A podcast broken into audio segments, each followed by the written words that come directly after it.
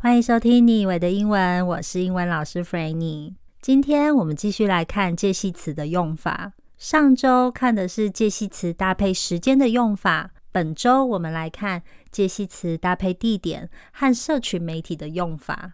我们先来看介系词搭配地点的用法。如果你人在咖啡厅里面，你可以说 I'm at the coffee shop。I'm at the coffee shop。你也可以说 I'm in the coffee shop。I'm in the coffee shop。如果你人在咖啡厅外面，你说 I'm at the coffee shop。at 本身是定点的意思，所以不管你人在咖啡厅里面或是外面，都可以用 at。不过，如果你想强调你人在里面，就用 in。另外一个要记得的是，如果今天你要说你人在哪个城市或是国家，一定要用 in。在台北，in Taipei；在日本，in Japan。来，我们试试翻下面这句：我人在台中的咖啡厅，I'm at the coffee shop in Taichung。I'm in the coffee shop in Taichung。at 和 in 都可以，学起来了吗？好，那现在我们来看介系词搭配社群媒体的用法。你只要记得这个概念就好。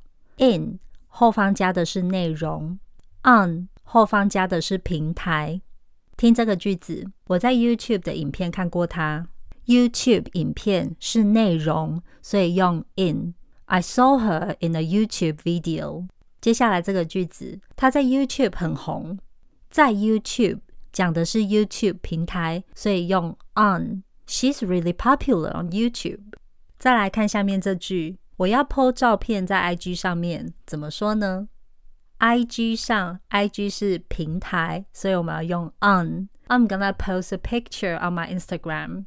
但如果你今天要 po 在 IG 的限动里面，就是 in 哦，因为它是 IG 里面的限动内容。来，我们翻这句，我要 post 照片在 IG 的限动里。I'm gonna post a picture in my Instagram stories。来，我们来做一个小测验，请帮我翻下面这句。我在 Netflix 看了一部电影，是 in Netflix 还是 on Netflix？是 on，因为 Netflix 是平台。学起来了吗？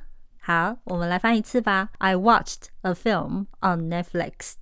Right, that's it for today's lesson. I hope you enjoyed it, and I hope you learn something. 本周这一集呢，为今年画下完美的句点。一年有五十二周，我一周做一集。今年从三月开始，每周不间断，我总共做了四十集。谢谢你们一直以来的支持和收听，我们明年见喽！Merry Christmas and Happy New Year! Bye!